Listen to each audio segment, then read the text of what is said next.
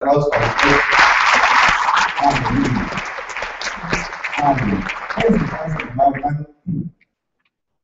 Tenía ya algunos años de desear en mi corazón hacer lo que voy a hacer el día de hoy. Y es el hecho de que hace mucho tiempo quería yo compartir temas acerca del liderazgo, ¿verdad? Y que por algún motivo no se había podido dar y que ahora, pues, de alguna manera en estos días el Señor me ha estado inquietando para poderlos dar. No los voy a dar seguido, pero por lo menos de vez en cuando un miércoles les voy a dar eh, temas de liderazgo que creo que son muy importantes.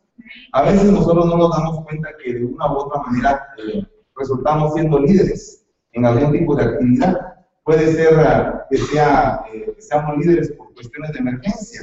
De repente hay un choque, tomamos el liderazgo de poder ir a sacar a las víctimas y entonces tomamos decisiones, organizamos a la gente sin querer, nos pusimos de líderes porque la la circunstancia ameritaba que alguien tomara las riendas. Luego también existen eh, liderazgos que a veces se nos da en la iglesia porque se nos nombra o se nos da un cargo dentro de la iglesia para trabajar en un área. Y entonces yo creo que este liderazgo es por posición, ¿verdad? Y también hay un liderazgo que nosotros traemos, eh, que básicamente está basado en la personalidad. Hay, hay muchas personas que son líderes por la personalidad que tienen. Y entonces automáticamente ellos dirigen, ellos mandan, y la gente les obedece sin necesidad de tener ni siquiera tal vez una investidura o una posición, sino que su liderazgo es natural.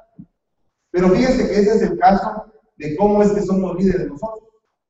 ¿Verdad? Usted puede saber que en la Biblia Dios escoge gente líder, gente que va a hacer una obra. Y muchas veces el líder que escoge Dios, o casi en su mayoría, no es el líder que escoge el pueblo ¿verdad? Sino que el líder que escoge Dios es el líder que está dispuesto a abrir una brecha en favor de lo que Dios quiere traer para el pueblo. Y muchas veces el pueblo no lo entiende, porque así como muchas veces el hijo no entiende las opiniones o el criterio del padre, de igual manera muchas veces el pueblo no entiende las opiniones del hijo. O en este caso, muchas veces eh, fueron enviados profetas, mensajeros, ministros al pueblo, pero como traían la voluntad del Padre, los del pueblo no quisieron escuchar. La misma Biblia dice que cuántas veces el Señor quiso juntar a todo el pueblo como una gallina junta a sus polluelos, pero no pudo. No pudo lograr su objetivo porque el pueblo no quería recibir el mensaje que venía del Padre. Y entonces el Padre, el dueño de aquella hacienda, decide y quiere enviar a su hijo, porque piensa que tal vez a su hijo va a resultar. Pero tampoco el pueblo quería entender y hacer lo que el criterio del pueblo consideraba correcto, aunque para Dios fue incorrecto. Muchas veces nosotros dentro de, dentro de la vida cristiana que llevamos, sabemos qué es lo correcto, pero no queremos hacerlo. ¿Verdad? Eh, no sé si le ha pasado alguna vez a usted es que sabe hacer lo correcto, pero no, perdón, sabe que es lo correcto, pero no quiere hacerlo. Y entonces es bien tremendo eso porque de alguna manera nosotros tenemos que ir cumpliendo con funciones dentro de la iglesia. Y esas funciones eh, o tareas que hay que hacer presentan retos, desafíos, eh, juegos de carácter, voluntades que mover. O sea, si usted va a trabajar en un equipo de fútbol, el objetivo es ganar el partido, pero maneja voluntades. Gente que cree que sabe lo que su puesto requiere, pero que usted tiene que enseñar de nuevo el A o el B o el C de toda la instrucción para que esa persona pueda encaminarse a lo que usted desea como entrenador. Entonces, fíjense que el día de hoy el tema se llama tarea o relación, basado en que eh, cómo vamos a hacer nuestro liderazgo, en base a que se cumpla la tarea o en base a establecer relaciones con la gente para que hagan la tarea. Es bien, es bien tremendo porque puede ser que sean cosas bien similares.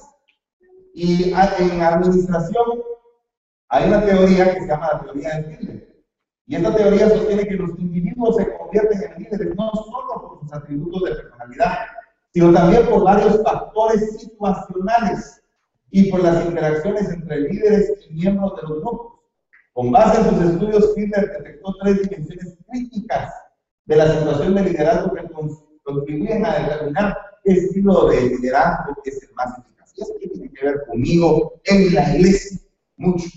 Porque yo no sé cuántas situaciones se le presentan a usted en el departamento que, que gobierna, que dirige. No sé si usted tiene el problema de tener gente con una personalidad muy agresiva y que en ciertas circunstancias, cuando esa, ese tipo de gente se somete a, determinada presión, esa gente explota.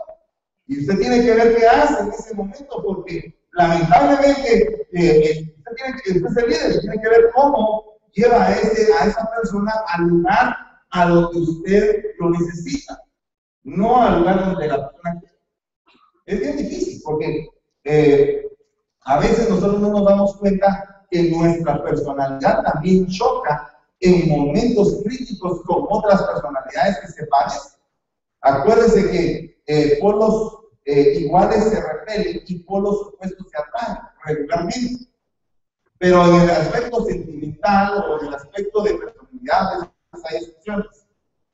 Pero fíjense que regularmente eso pasa. Entonces, mire lo que le voy a leer acá, eh, esta, primera parte. Dice poder otorgado por el puesto. En oposición a otras fuentes de poder como personalidad o experiencia, le permite esta, esta forma de poder obtener liderazgo, le permite a un líder conseguir que los miembros del grupo sigan sus instrucciones. En el caso de los administradores, es el poder posee de la autoridad organizacional. Como señala Hitler, un líder a quien su puesto le concede un gran poder y considerable puede obtener más fácilmente una respuesta de sus seguidores que uno que no tiene ese poder. Se lo vamos a mencionar de esta manera. Aquí te delega como diálogo de un departamento. Solo el hecho de que te ponen como diálogo, ya inmediatamente tienes poder. Se lo voy a poner en el plano familiar. Cuando tú te pusiste como padre de familia, ese poder te otorga autoridad. Ese puesto te otorga autoridad. Te otorga autoridad a diferencia de personas que no son el padre de familia o la madre y que quieren de alguna manera gobernar a tus hijos pero que realmente el hijo va a reconocer al final de cuentas el poder investido de la autoridad que tiene el padre. Amén. Eso es algo bien tremendo, porque mire lo que dice el Señor. El Señor le dijo a Jeremías, no digas joven, porque a donde quiera que te envíe irás, y todo lo que te mande dirás, no tengas temor ante ellos, porque contigo estoy para librarte.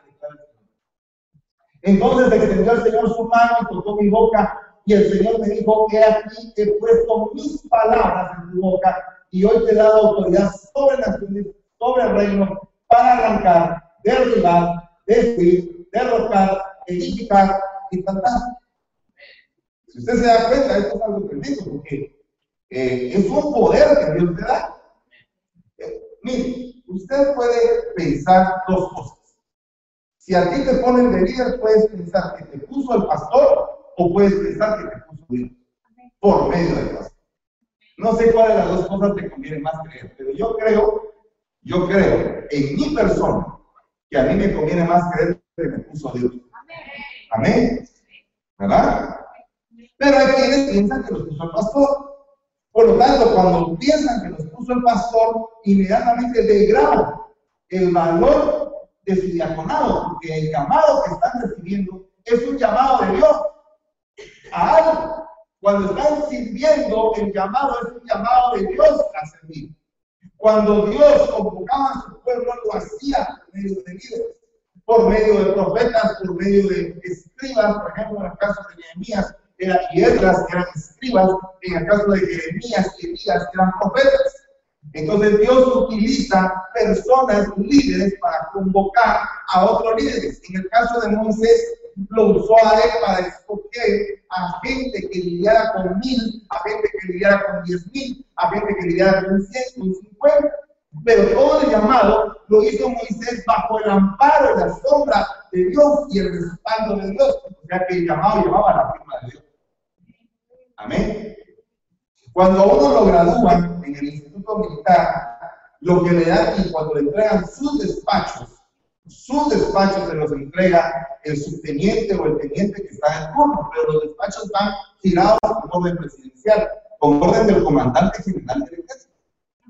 Entonces, algo así funciona en las líneas de autoridad cuando es por el poder, por el puesto. Cuando es por el poder o por el puesto, no te están preguntando si estás bien, si estás mal, si te sientes contento, si te sientes desmayado, si te sientes desanimado. Cuando es una orden en humildad, no importa si llegas al campo de batalla eh, enojado o contento. Lo que importa es cumplir la orden, cumplir lo que se tiene que hacer. Cuando tú estás en una sala de emergencia, en un hospital, y están recibiendo gente que se está muriendo, que tienes que entubar y que tienes que aplicar un montón de circunstancias para deber hacer, estás tomando un puesto de liderazgo, pero no te están preguntando si estás contento o no estás contento. Si estás de mal humor, si estás de mal humor, si te duele la cabeza, no te duele la cabeza. Simplemente tienes que cumplir con la tarea, la orden que se te dio. Es tremendo eso, pero es un tipo de, de formación que las personas deben de tener para ese tipo de casos, para salvar vidas, por ejemplo. ¿Verdad? Imagínense usted que de repente un bombero en el momento que está apagando el incendio tiene un gran dolor de estómago, pero están salvando vidas. Su dolor de estómago pasa a un segundo plano porque la prioridad de lo que se está haciendo es mayor de lo que se está sintiendo. Entonces, en el camino de Dios, muchas veces tenemos que tomar esas decisiones que a pesar de que las circunstancias, a pesar de que nuestra alma, nuestra carne se resiente, lo que hay que hacer es cumplir con el propósito al cual fuimos llamados, que es derribar, derrocar, arruinar, ¿verdad? Y también edificar, plantar. Eso es lo que le llamo la operación que tenías, pero ahí lo que está diciendo es, eh, mira el llamado que Dios le estaba haciendo ese profeta.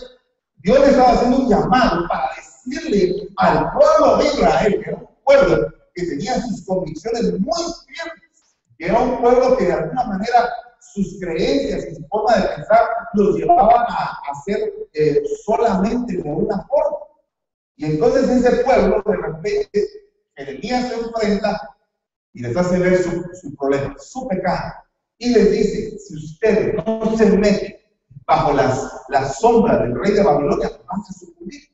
Pero ellos eran un pueblo que estaban acostumbrados a que Dios siempre los salvaba, a que Dios siempre los libraba, a que siempre Dios estaba con ellos, y entonces se formaron un criterio. Y entonces cuando el profeta Jeremías salió, a la paz salieron otros profetas que decían que no, que iban a vencer, que no importaba si Babilonia se levantaba, que ellos iban a ir a la guerra. Eso era el problema con el que se estaba enfrentando Jeremías. Y en ese momento fue cuando él empezó a pensar, soy todo, no puedo hablar muy bien, tengo limitaciones. Y entonces es cuando Dios lo pone y lo ubica en su puesto. El primer problema que tiene un líder es que cuando se coloca en el puesto, puede pensar, yo no sigo para este puesto. Pero cuando tú estás pensando en que Dios está de tu lado, entonces definitivamente ese puesto va a florecer. Amén. Amén, pero, pero la primera cosa que un líder tiene que tener es fe. Amén. Tendré un, un, niño en el hospital, ¿qué vas a hacer con ese niño? ¿Cuál va a ser tu, tu rol para la vida de ese niño? ¿Qué vas a, a entregarle de ti? ¿Cuál va a ser tu regalo para él? ¿Me comprende? Por eso es que nosotros tenemos que saber cuál es el legado que vamos a dejar. Pero fíjense que hay otro tipo de, de, liderazgo, que es la estructura de las tareas. Fíjense, entiende por esta dimensión del grado en que es posible claramente las tareas y responsabilizar de ellas a los individuos. Si las tareas son claras, no van a ser desestructuradas, será más fácil controlar la calidad del desempeño y responsabilizar más definitivamente, perdón, más decididamente de él al mundo de Bien tremendo, hermano, que una de las cosas que tiene que hacer el líder es definir qué es lo que va a hacer. Amén. Amén. ¿Verdad? ¿Qué es lo que vas a hacer? Bueno, eh, digamos en un cuarto, en una, en una familia. En una familia dice que la mujer virtuosa asigna tareas. ¿Verdad? Entonces, en una familia, la mujer virtuosa asigna tareas Pedrito, el más grande, ese va a ir a traer las camas Eh, Pablito, que es el segundo, ese va a hacer las camas. Eh, la muchachita va a hacer la limpieza del comedor, la otra muchachita va a limpiar los cuartos, la otra muchachita va a meter la, ropa a la lavandería, está citando tareas. En este caso se está hablando de una mujer que se levanta cuando es de noche y da dinero a lo de su casa y tarea a su musea. O sea, en la noche tenga tareas. O sea, que mañana cuando se levanten tiene que hacer tal y tal y tal cosa. Lo que está diciendo es un liderazgo con tareas. ¿Me comprende? Ahora, aquí hay dos cosas importantes. Porque el problema es que, ya cuando estamos hablando de una organización más grande, la gente tiene que comprender que muchas veces se le van a poner responsabilidades y van a haber líderes que van a trabajar en función de que se cumplió o no se cumplió la tarea, no de lo que pasó en medio. Por ejemplo, cuando un líder militar manda a la guerra a sus soldados y regresan del batallón, de, la, misión que van a hacer, lo que se tiene que reportar, o sea, se tiene que hacer en estado de fuerza, es ver cuántos sobrevivientes se quedaron, si se logró o no se logró el objetivo, cuántos heridos hay, cuántas personas están eh, extraviadas o perdidas, qué fue el impacto que se hizo en el ejército contrario. Si eso lo trasladáramos un momento a la iglesia, usted debe de saber que nosotros estamos en una guerra continua contra las entidades del enemigo, contra las entidades de Satanás. Y entonces, ahí es donde nosotros tenemos que ver cuál es nuestra función en este caso. Porque lógicamente usted supo que hoy en la tarde, antes del servicio, hubo un departamento de intercesión que estuvo orando. Después hubo un departamento de alabanza que estuvo abriendo brecha. Después hay un predicador que está predicando, pero todo es una consecuencia de, de una serie de tareas que se presentaron. Pero esto ya funciona mecánicamente. No tendría que venir el pastor, ya están intercediendo, ya están alabando, ya les toca predicar, ya no tendría que estar haciéndose eso porque ya está definida la tarea.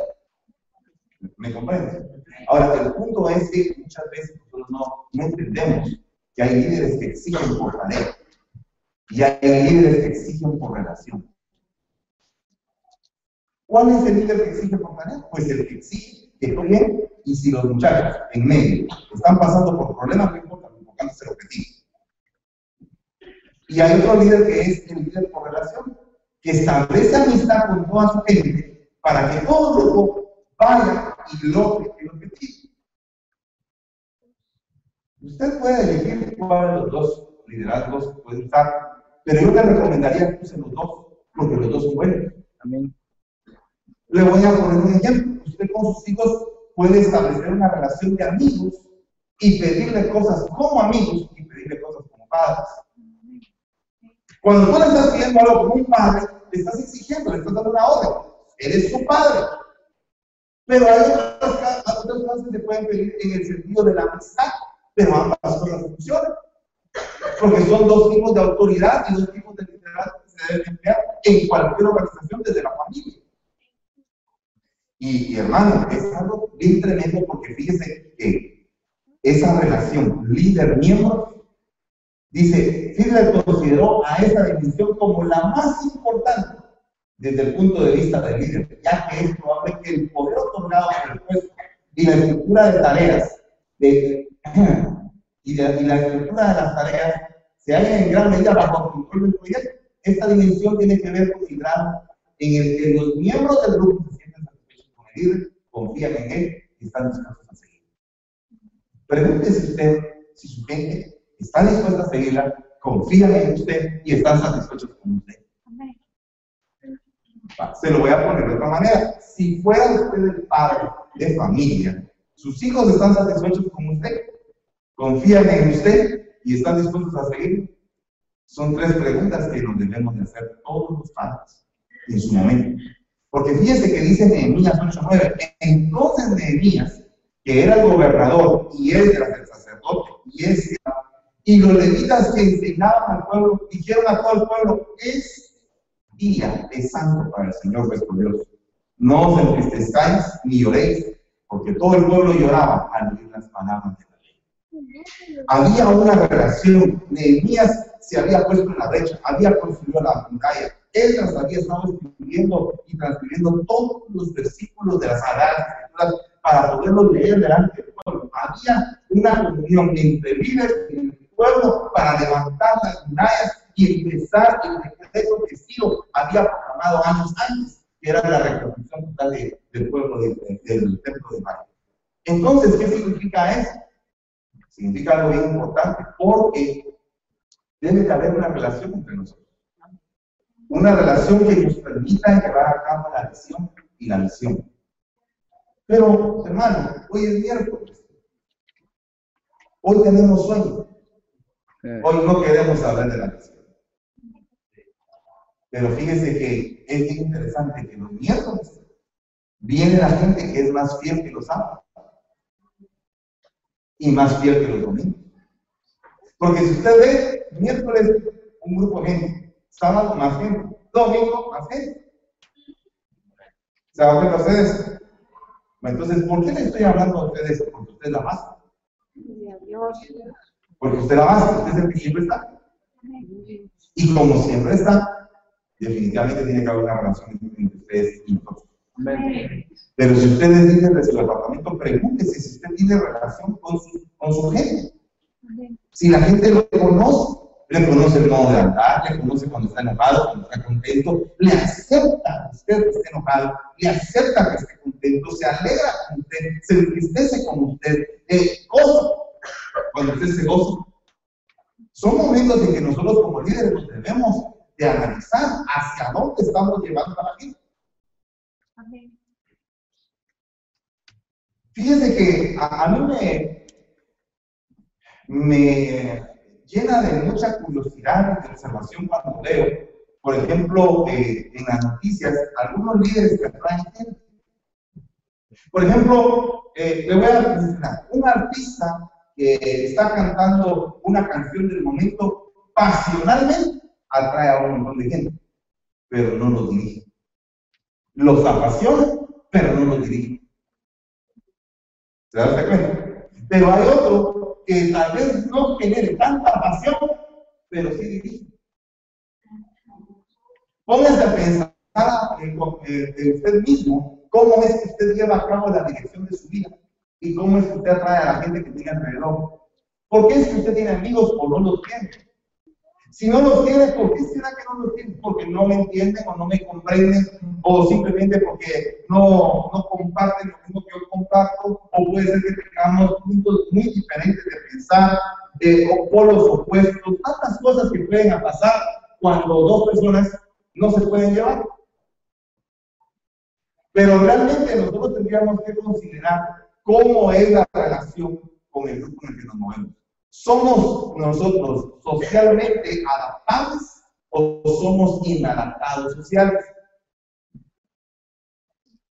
Tienen la capacidad de llevarte con aquel porque es creído, con aquel porque es corriente, con aquel porque es gruñón, con aquel porque es contador de chistes, con aquel porque es triste y siempre está amedrentado, con aquel que es negativo, con aquel que es murmurador. Eh, hermano, alguien podría decir, hermano, no me voy a contar con murmurador, pero sí lo puede cambiar.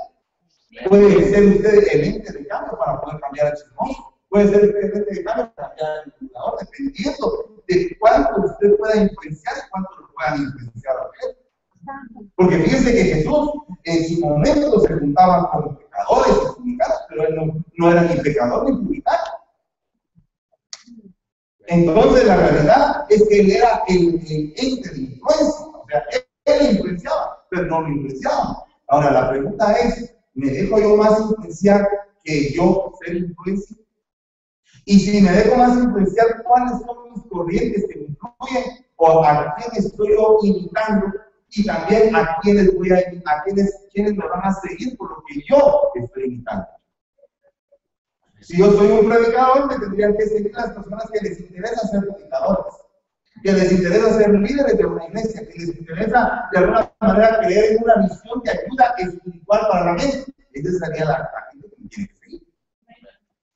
Para liderar algo, para hacer algo. Si yo soy un líder político, pues lógicamente con quien me voy a eh, rodear es con gente política. Y voy a hablar de política todo el tiempo. Pero nosotros tenemos que saber que la relación entre líder y miembros es muy importante cuando vamos a llevar a cabo una tarea. ¿Por qué se lo digo claramente? Se lo voy a explicar. Porque ustedes que son líderes tienen que mover a su mente para llevarlas a rancho. ¿Y por qué? Porque ahí los estoy probando yo que tan líderes son. Si usted me dice nadie me apoya, es que nadie me apoya, es que de verdad nadie me apoya. No puede ser que en una iglesia de 300 personas nadie lo apoye. ¿Verdad? Alguien lo debe de apoyar. Lo que pasa es que tal vez ha tocado muchas puertas o seleccionó la gente con la que él consideraba que podía trabajar porque lo miraba muy bueno. Y le voy a explicar regularmente el problema no de todos los líderes de la alabanza, pero de algunos líderes de la alabanza es que cuando alguien va a entrar a su equipo, primero lo plantean, este no toca bien. Aunque él no toque bien, pero le está diciendo que no toca bien. Entonces yo no voy a aceptar que no toca bien porque, porque no toca bien. Me va a desafinar o me va a afinar la orquesta. Pero no se da cuenta que toda la orquesta está desafinada. Y que Dios le está mandando una herramienta para poder trabajar y poder evolucionar con toda esa herramienta que le está dando. Entonces, si establece una relación con esa pequeña herramienta, puede hacer de esa herramienta algo maravilloso. Lo que no funcionaba, lo que no era útil, se vuelve útil y entonces empieza a cambiar el sistema. Amén. Yo no sé, pero esto tú lo ves todos los días en tu trabajo. Fíjense que, por ejemplo, el jefe de la cárcel confió en manos de José a todos los presos que estaban en la cárcel. O sea, primero que todo, lo que ha pensado el jefe de la cárcel es que José no se quería ir Mire, para que un jefe de cárcel confíe en un preso y que le confíe a todos los presos, es porque el jefe de cárcel estaba seguro que ese preso no quería salir de la cárcel. O sea, que no estaba en sus planes vivir, que en sus planes era quedarse. Y yo no entiendo por qué se puede pretender que un líder en una iglesia le confíe algo a alguien, un liderazgo, si ese que se le va a confiar el liderazgo quiere salir con bien. O sea, que lo primero que se tiene que ver para confiarle una tarea a alguien es su grado de permanencia. ¿Qué tan permanente eres tú en el lugar? ¿Qué tan, qué tan fácilmente tú renuncias, tú votas, tú dejas? Eso es lo primero que hay que ver. Porque José, una característica que tenía es que permanecía. Eso lo puede ver. Y de todo lo que ahí se hacía, él era responsable. O sea que aparte de que no quería oír, era responsable. Ya tenía dos cosas bien importantes, que son necesarias en cualquier diácono de una iglesia o en cualquier familia, que es permanecer. Es difícil permanecer en un matrimonio, no es fácil. Muchas veces la persona quiere salir corriendo y decir ya no, y ahí se queda. ¿Y por qué se queda ahí? Aunque su mente le está diciendo ya no. Porque tiene un grado de permanencia, un amor por decir no, esto empecé, lo voy a concluir, ya sea él, ya sabes en dónde, o yo, ya sabes dónde. Vivo en el cielo, pues. Vía por vía de arrebatamiento o por vía natural. Pero sea cual sea, vamos a ver que para todo esto es un grado de permanencia. Pero ese grado de permanencia se le tiene que pagar un precio por mantenerse. Ese precio puede ser lágrimas, tolerancia, comprensión, paciencia, mansedumbre, equilibrio, dominio propio. O sea, es un montón de cosas que conlleva el permanecer en un lugar. Y esto se traduce no solamente a, la, casa, sino que también se traduce a otro tipo de fútbol. Porque para llegar a ser un Messi o para poder ganar millones como un Ronaldinho, tiene que estar desde pequeño metido en una cancha todos los días de su vida. Para ganar eso. Para ganarse su, su retiro a los 35, 37 años, que es ya cuando un futbolista está bastante bien. Cada cosa tiene un precio. Llega el día en que te tienes que retirar de la iglesia. ¿Cómo te vas a retirar? Te vas a retirar con tus despachos entregados, diciéndote al pastor, te encomiendo tal ciudad y te delego para hacer cabeza a esa ciudad. o te vas a ir por atrás de la puerta sin decir adiós. Tú eliges qué quieres hacer. Yo elegí hace unos años permanecer y aguantar y ser enviado. Tú tienes que saber qué vas a elegir. Tú tienes que saber qué vas a elegir en el aspecto de tu trabajo. ¿Qué quieres hacer con tu trabajo? ¿Quieres hacer algo mejor? ¿Quieres cambiar de lugar? Esas cosas son preguntas que nos debemos hacer. El jefe de la cárcel no supervisaba. O sea que el, el jefe de la cárcel era un jefe de la cárcel que se la pasaba contento porque había encontrado el líder que le movía todo y él recibía su chequecito y el líder todo. Ahora, con todo respeto, a veces nosotros pensamos que eso es injusto. Es injusto que aquel esté rascándose el ombligo cuando todos están trabajando. Pero nadie sabe lo que el jefe de la cárcel pasó para llegar a ese lugar. ¿Cuántos presos de alta peligrosidad ha de haber tenido ¿Cuántas personas tuvo que lidiar con ellas? Hasta que de repente le mandaron una ayuda. Y esa ayuda es muy valiosa, porque esa ayuda, todo lo que toca, hace prosperar. Imagínese usted con una ayuda así. Usted, usted eh, echaría a un empleado que usted sabe que todo lo maneja y que a usted le hace la vida fácil. No lo haría. Bueno, este, yo me imagino que el jefe de la cárcel estaba suplicando porque José nunca saliera de ahí. ¿Sabe qué haber pensado este jefe de la cárcel? Ah, la, lo que se perdió Potifar con este patrón. Y ahora me está ayudando a mí. Potifar me lo trajo a mí por culpa de la mujer de Potifar. Y, este, y aquí en la cárcel me estoy gozando yo en todo lo que era administración. Interesante, ¿verdad? Bueno. No supervisaban nada que estuviera bajo la responsabilidad de José, porque el Señor estaba con él en todo lo que él emprendía. El Señor lo hacía. He estado hablando acerca del espíritu del emprendimiento, de poder empezar algo y dejarlo ya volando. ¿Sabe qué? Hay gente que somos emprendedores y hay otra gente que son seguidores. Los seguidores son los que continúan con el legado del emprendedor, pero el emprendedor tiene un momento en el cual se relaja, piensa y sigue emprendiendo cosas porque ese es su trabajo, emprender.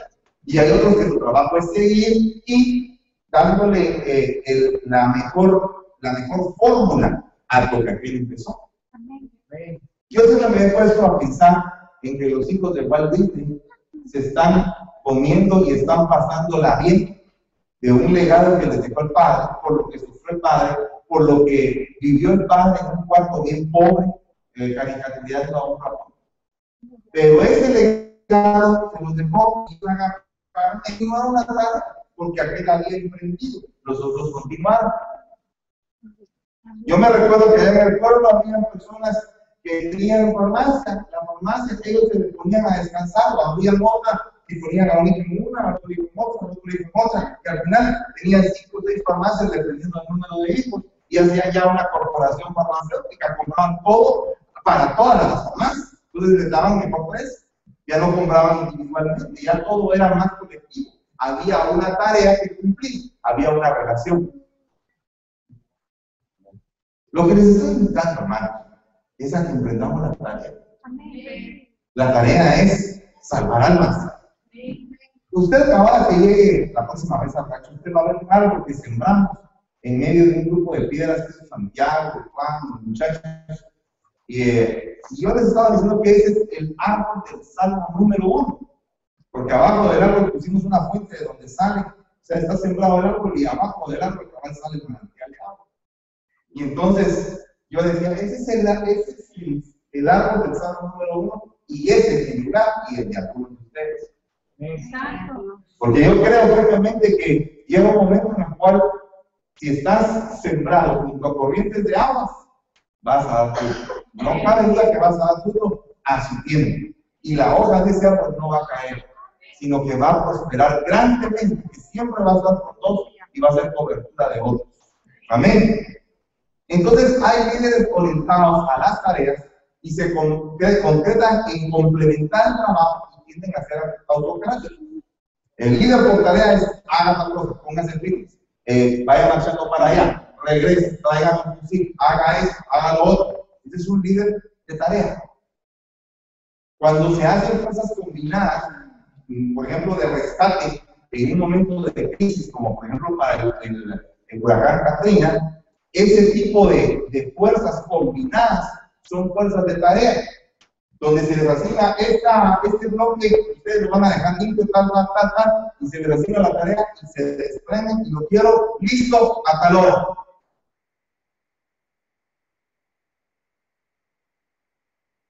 Y todo se maneja por eso tiene que estar bien.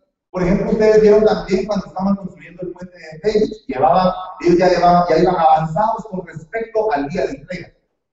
Eh, cuando estuvo Franklin Delano Roosevelt y él empezó a levantar la economía de este país y empezó a, hacer obras, él creó un sistema a través de un administrador de empresas que le dijo, vas a hacer tareas y con, con cumplimiento de metas. Y si se adelantan a la meta, les vas a dar una bonificación.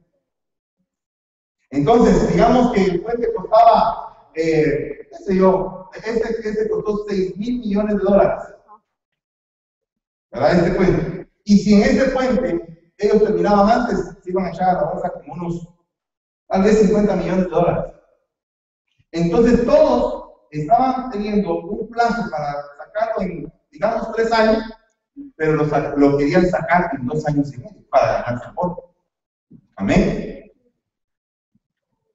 Entonces, muchas veces nosotros no pensamos en que hay recompensa en los cielos. Porque si usted por algún momento se le llevara al Señor y le llevara a ver esas calles de cristal, ese, ese, ese lugar, esas calles de oro, ese mar de cristal y esas promesas tan hermosas que Dios tiene para nosotros, le aseguro que su forma de trabajar en la iglesia, su vida, cambiaría. Mire, hay dos tipos de personas en la, en la vida cristiana que yo puedo ver muy notoriamente. Hay más, pero hay dos bien especiales. A una que el Señor los motiva con regalos y con regalos trabajo, y a otro que los motiva con tratamiento.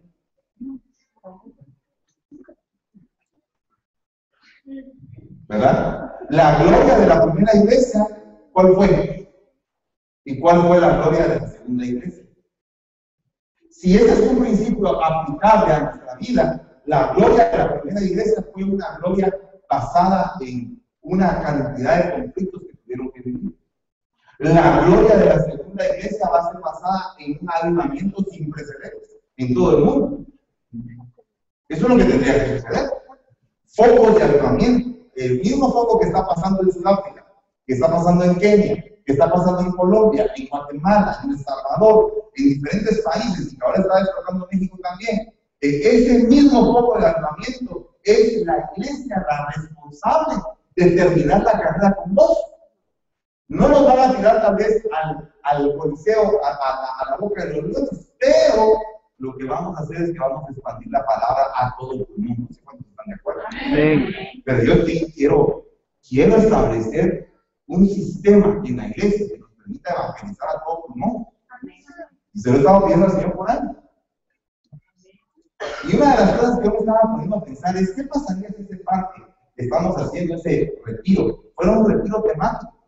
En cada parte del, del, parque hubieran versículos bíblicos donde los niños pudieran aprender la palabra de Dios. Y que una visita al parque sería un curso cada uno de esos versículos y que salieran grabados con eso. Aprendiendo la palabra, ¿cuántos niños podríamos alcanzar para el cristianismo? Y si lo hiciéramos en inglés y en español, ¿cómo serían los cursos de liderazgo en inglés y en español? Y si hubiera una dinámica para poder escalar montañas y para que en cada, en cada momento tener un versículo bíblico que aprender. O sea, hay muchas cosas que hacer para salvar almas. ¿Cómo las vamos a hacer? Mire, hay otros líderes que se orientan a la relación. O sea, ponen a las personas primero y emplean la creatividad y el trabajo en equipo para complementar yo he tenido que emplear estos dos, estos dos liderazgos en la iglesia. algunos se les exige y se les pone un tiempo porque lamentablemente su forma de pensar y de vivir y de llevar su liderazgo es así. Y hay otros que uno les deja que piensen, que, crean, para que en medio de la creatividad ellos se eleven en su potencialización. Hay gente que es mecánica y que tiene que hacer algo, y hay gente que tiene un lugar para poder crear, para poder pensar más allá. Entonces son dos tipos de personas y son dos tipos de liderazgo. Hay niños en su casa que usted les dice, miren hijo, haga tal, tal, tal, tal cosa, y se los hace, pero al pie de la letra, como usted dice. Y si usted le dice, ya, por favor, te sientas encima de tu cama, al final el niño se sentaba ahí, esperando a que le diga, levantes, porque es tan meticuloso y tan ordenado que dice que queda sentado. No se mueve de ahí porque es lo bueno que le quiere. Yo conozco, yo, yo conocí a un primo que hacía tengo un primo que era pequeño. Eh, le decían, sentate aquí, mijo, un momentito, de regreso. Y se sentaba. Se iba la mamá y todo, y pasaban horas. Cuando regresaba, ¿y tú qué estás aquí? Dije, me quedaste sentado. Y jugaba con sus manitas y todo. Así, de veras, así era de doliente. Y uno le preguntaba, no, ando, levanta las manos. Mi mamá tiene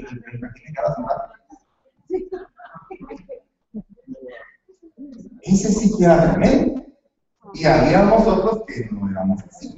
Pero ese, ese que se sentaba ahí, ese ahora es ingeniero. Con una especialización en electricidad. Siempre sentado y viendo. Y a la fecha, sigue sentado. Y habrá nosotros que no, que nos levantamos y que hicimos todas las cosas porque lo requería. ¿Me comprende? Amén. ¿Qué tipo de líder es usted? Mire lo que dice. David se fue de ahí y se refugió en la cueva de Adulán. Cuando sus hermanos y toda la casa de su padre lo supieron, le siguieron a él allá. Todo el que estaba en apuro, todo el que estaba endeudado y todo el que estaba descontento se unió a él y él iba a ser jefe sobre ellos. Y había como unos 400 hombres. Pero fíjese que este hombre en la cueva de Adán hizo relaciones, se relacionó con gente que estaba pasando de alguna manera situaciones similares a las que él tenía. Pero él tenía la unción, él había sido derramado, derramado el aceite sobre su cabeza. Entonces lo que hizo él fue, vamos, deténganse y aquí les voy a enseñar, les voy a restaurar y les voy a influenciar para que vayan hacer la obra que yo quiero que haga, que fui mandado por el Señor para hacer. Qué bueno, mire, ¿usted cree que el primer día que David se encontró con esos 400 ahí metidos en la cueva de dijo, fíjense que les quiero contar algo, yo soy el próximo rey? No creo que haya sido ese discurso. No. creo que sido, miren, yo estoy aquí y eh, vamos a ganar la guerra. No creo, porque en primer lugar, no creo que hubieran 400 al principio. En primer lugar. En segundo lugar, a él lo vieron derrotado, perseguido por el rey. Y entonces lo que le han dicho a ellos es, vamos contigo, chico. Aquí estamos sufriendo toda la gota a todos nos está llevando el rey. Eso es lo que habían pensado la gente que estaba con él. Al principio no lo han de haber visto como un líder, lo han de haber encontrado y se han de haber recordado de aquel general, de aquel capitán, de aquel hombre de guerra que había derrotado a Goliat. Y solamente esa fama era lo que él contaba con él. Pero de ahí lo demás, les había dicho primero, ¿quiénes saben qué? Lo primero que tenemos que hacer es cantar al Dios de Israel. Me imagino que debe haber sido lo primero que que había dicho, porque si sacaba los demonios cantando, me imagino que lo primero que se puso a hacer con esos talentos fue a cantar. Pero no creo usted que, me, me imagino yo, yo hubiera sido el rey David. Me hubiera puesto con mi alma y no les hubiera dicho nada. Sino que hubiera visto que llegaban con todos amargados con las hechos pedazos, y de repente decide cantar. Vamos a cantar. Y a cantar. Qué bonito cantas. No, no, no, no me estás diciendo qué bonito cantas. Cantemos. Y así debe empezar. Con un liderazgo muy suave. Ha de haber sido la, la cueva del canto. Venga a la Academia de, de Música Adulán. Aquí recibimos a todos los que no saben cantar, a todos los que tienen eh, amigas las notas, a todos los que les dijeron, les dijeron los dos doctores que nunca iban a poder hacerlo. Esos son los que yo quiero. Si salen por ahí. Venga. Si soy médico, lo que quiera ser Perfecto. Entonces se sienta ahí. A ver, dame la nota de do. Solo la nota de do puedes hacer. Solo do puedes hacer. Solo do puedes hacer. No. Es lo único que puedo hacer. Entonces tú vas a hacer la tuba del equipo. ¿Y tú qué puedes hacer? Tú puedes hacer el tenor del equipo. Ya está, vamos a juntar todo. Entonces, aunque tuviera que tocar una sola nota, hay, hay coros que se especializan solo en una nota. Entonces, todo funciona si le encontramos el sentido. Todo puede funcionar, todo bien. Usted que dice que si usted se llena su boquita, es que toda la gente es creciente. Muéstrelo. Y toda la gente de Dios use a toda la gente. Y llévenos al nivel que ellos pueden llegar como valientes guerreros. Llegan acobardados, pueden ser elevados. Ese es el objetivo de un líder. El objetivo de un líder no es hundir a la gente o aplastar a la gente o decirle que la gente no puede que solamente puede. Eso no el El líder es el que dice todo. Todos vamos para allá, porque todos podemos. Todos podemos. Amén. Y nos hacemos amigos. Nos hacemos amigos y entendemos la autoridad investida de parte de Dios. Fue la segunda parte que creo yo que de esos valientes empezaron a entender. ¿Se recuerdan ustedes? Ha de haber abierto la puerta con el canto. Yo empecé tocando de él, ¿y después qué hiciste? Bueno, estando yo ahí tocando, él me, me, me amaba. Decía, hijo mío, y pum, pum, una danza. ¿Cómo te amo? ¡Pam! Otra lanza. Y entonces yo me volví a tocar y a esquivar lanzas. Rin, y cantaba también. ¿Verdad? ¿Qué significa Que tu formación, lo que tú eres, le va a decir a los demás que se puede. Si te ven a ti hecho pedazo y te levantaste de hecho pedazo, dicen, a él se puede.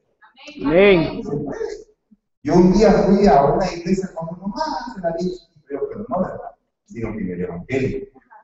Y entonces, cuando llegué a esa iglesia, lo primero que yo oí al, pastor fue contar algo acerca de sus amores. Y eso como me alimentó, porque dije, si ese hombre que cometió errores está poniendo a predicar el Señor ahí, yo también tengo la esperanza de que... Entonces, ¿qué significa eso?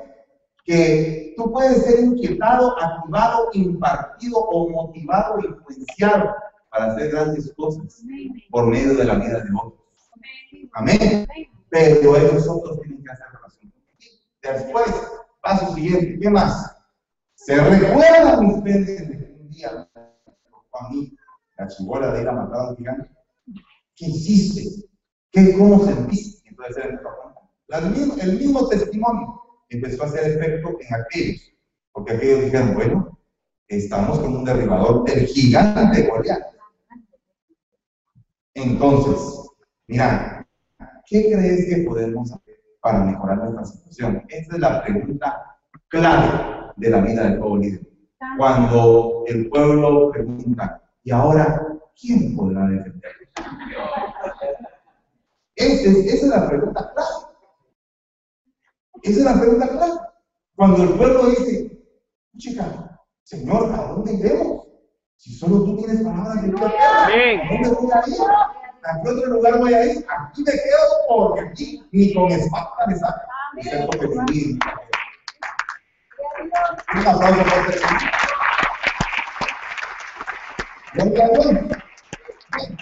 bueno. que presenta. Y esto que es el conquero.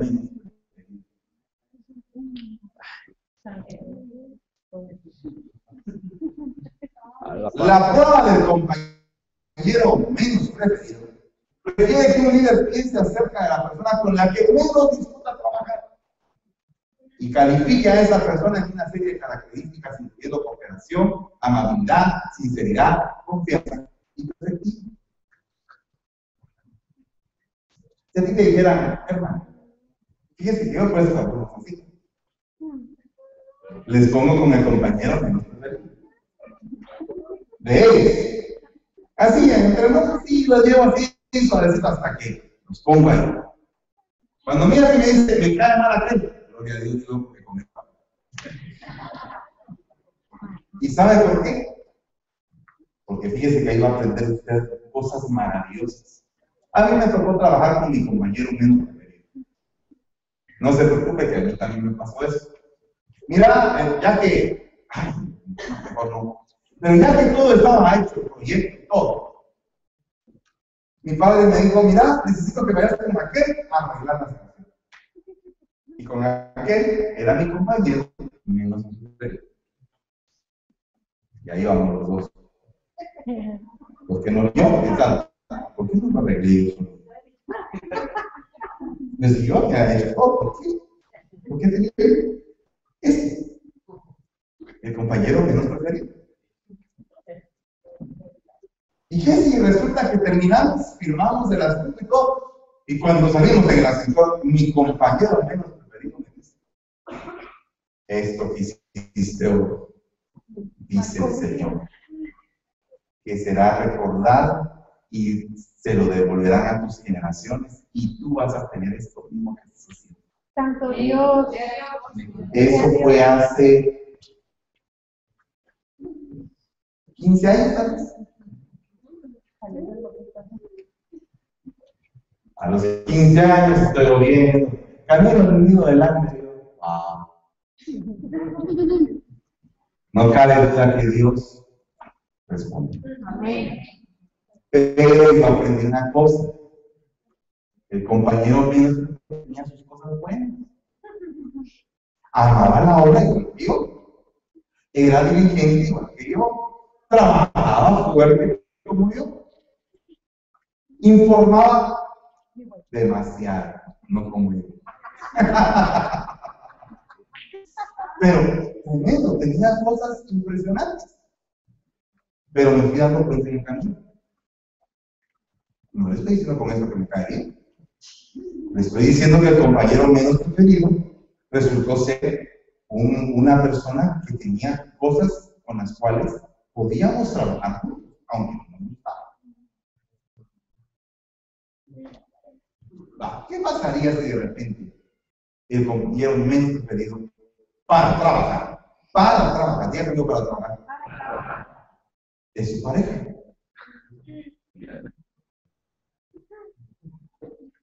O es un su hijo. O es un su hermano. Es delicado. Mire, pues, le voy a mostrar algo acá.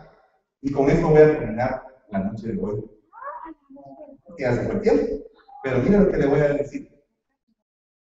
El compañero menos preferido de Filemón. Porque en primer lugar ni su compañero era, sino que era su esclavo, que se había ido y que, mi hermano, ¿cuánto podría haber costado un esclavo entonces? Haber invertido dinero Filemón. ¿Verdad? Y, si Onésimo ha de ser un, esclavo, y ahí te voy a decir yo cuáles son las características que voy a Onésimo. Pero yo creo que Onésimo no era un esclavo cualquiera, creo que era un esclavo educado. Porque se dedicaba a servir a Pablo en la cárcel. Mire, ¿qué obligación tendría Onésimo de servir a, Pablo, a otro preso? Si él era esclavo también. Pero me imagino que cuando escuchó a Pablo predicar y oír, se llenó tanto de alegría que él decidió servirlo y haber tenido cualidades para servirlo. Entonces fíjense que Pablo le escribe una carta a Filemón el día en que Onésimo va a salir de la cárcel. Y le dice Pablo, te ruego por mi hijo Onésimo, a quien he engendrado en mis prisiones, o sea, que lo volví un líder, un adepto, alguien que cree como yo, que piensa como yo, que me. Alguien que puede hacer las cosas como que si yo estuviera presente. Ese es un engendrado. No cualquiera es un hijo. No es el que no hace la voluntad del Padre. El hijo, el engendrado, el engendramiento genuino, poderoso de Dios es el hijo hace la voluntad de su Padre, porque la misma Biblia lo dice. Yo vine a hacer la voluntad del que me envió, no vine a hacer mi propia voluntad. Y lo muestra en Getsemaní, en el momento de más sufrimiento, en el momento donde va a llegar al punto de, de, de, la santidad del Señor. Dice, que no se haga mi voluntad, Señor, sino que la tuya, Padre. Amén. O sea, que ese es el resultado. Hacer la voluntad del que tú dices que se llama tu Padre. Amén. Ok a quien he engendrado mis prisiones, el cual en otro tiempo era inútil, pero ahora nos es útil a ti a mí. Pero fíjense que ya ahí ya está imponiéndole algo, como ya está estableciendo. ¿Sabes qué? Borra el concepto que tienes de tu compañero menos querido. Tu compañero menos preferido, ¿sabes qué? Tú que piensas que no es útil, es útil. ¿Qué pasaría si yo te digo? Te quiero recomendar a uno de mis hijos, hermano, pero resulta que ese me cae muy mal. Es contestón, es malcriado, es difícil de llevar, es inútil para lo que yo quiero. Sí, pero yo te lo estoy recomendando. Porque ese inútil que tú piensas tiene cualidades. Aunque tú digas que no, tu, tu alma puede ahorita repetir, pero tu espíritu está aceptando la palabra. Y la, y la palabra no se va a quedar. Entonces es muy fácil desechar. No es lo mismo desechar que disciplinar. No es lo mismo desechar que castigar. Desechar es decir, esta persona no sirve para nada. Eso es desechar. Una persona que sirve pero que en algún momento comete un error y se tiene que disciplinar, es una cosa, eso no es desechar. Amén. Vale. Y te lo vuelvo a enviar en persona, es decir, como si fuera mi propio corazón. Wow. Mire, su pastor le está diciendo, vaya, tómelo, recíbalo, y recíbalo como que es su propio pastor. Imagínense usted que usted es jefe de departamento y yo le tengo que enviar a usted a una persona, a su compañero menos preferido. Y le digo, quiero que lo recibas como que fuera yo. ¿Cómo lo recibirías? ¿Cómo me recibes tú a mí? Si yo llego a tu casa, yo sé que si yo he ido a casas aquí, que me reciben Pedro, hermano, una gran bendición. ¿verdad? Ahora yo le digo a ti, por favor, recíbeme a este hermano que no te cae bien esta manera, como que fuera yo. Y entonces el hermano llega a tu casa, entonces tú te, preparas con un buen pescado, con una buena ensalada, con sopita, con todo, una, un banquete, hacer un banquete porque es como que llega el pastor. No, no me estoy poniendo eh, un pan con pico ni nada, sino que así me reciben mis hermanos, cuando me invitan a comer a. Así como todo. Usted recibiría a ese hermano, a su compañero menos preferido, de esa manera. A quien hubiera querido retener conmigo para que me sirviera en lugar tuyo. No, no, no, oiga. Oiga. Oiga lo que está diciendo ahí. ¿Qué está diciendo? Lo prefiero a él, que me sirva en lugar de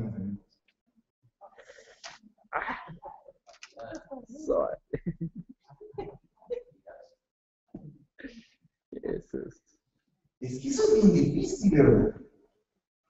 Porque en una iglesia a todas las personas se le puede poner un estereotipo. El nuevo, el flaco, el gordo, el feo.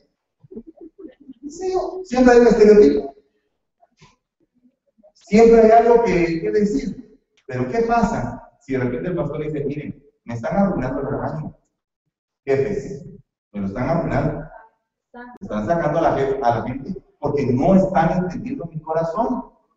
Si mi corazón es restaurado, ¿por qué van a estar espantando a la gente? Atraigan a la gente, agarren lo que venga. Ah, metan la red, Salió algo, salió un zapato. Yo he visto películas donde hacen algo de zapatos. No, de veras, ¿verdad que sí? Hay películas donde meten el zapato en una olla, lo ponen ahí a crecer y hacen caldo de zapato.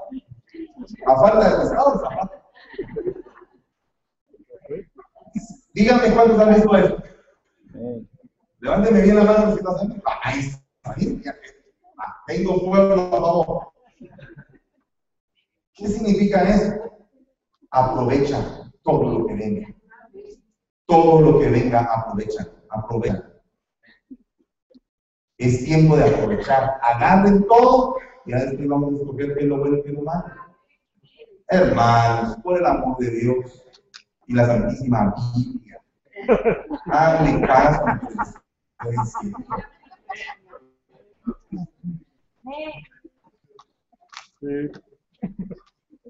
pero no quise hacer nada sin tu consentimiento, para que tu bondad, tu bondad, no fuera por obligación, sino por tu propia voluntad. No te quiero obligar, solamente te quiero decir, te recuerdo que eres bien bondadoso, pero no me hagas pensar lo contrario. Tú eres bien bondadoso, tú eres el líder que todo el mundo dice, es que es bien bondadoso, siempre se vive bien, siempre está contento, siempre aquí, siempre Dios, te quiero recordar tu bondad. Para que esto que te estoy pidiendo no lo hagas por obligación, sino por tu bondad. Por la esencia que hay en tu ser. Lo que le está diciendo Pablo a Filemón es, por la esencia que hay en tu ser, reconoce que tú eres un líder bondadoso. Entonces, por amor a esa, a ese concepto que yo tengo y que creo y que he visto, por eso te pido que no lo hagas por obligación. Wow. Amén. Amén. No, hermano, pero que no me diga esto. Es que esto es para mí. Para ustedes. Para ustedes. No, es que hermano, es que yo sé.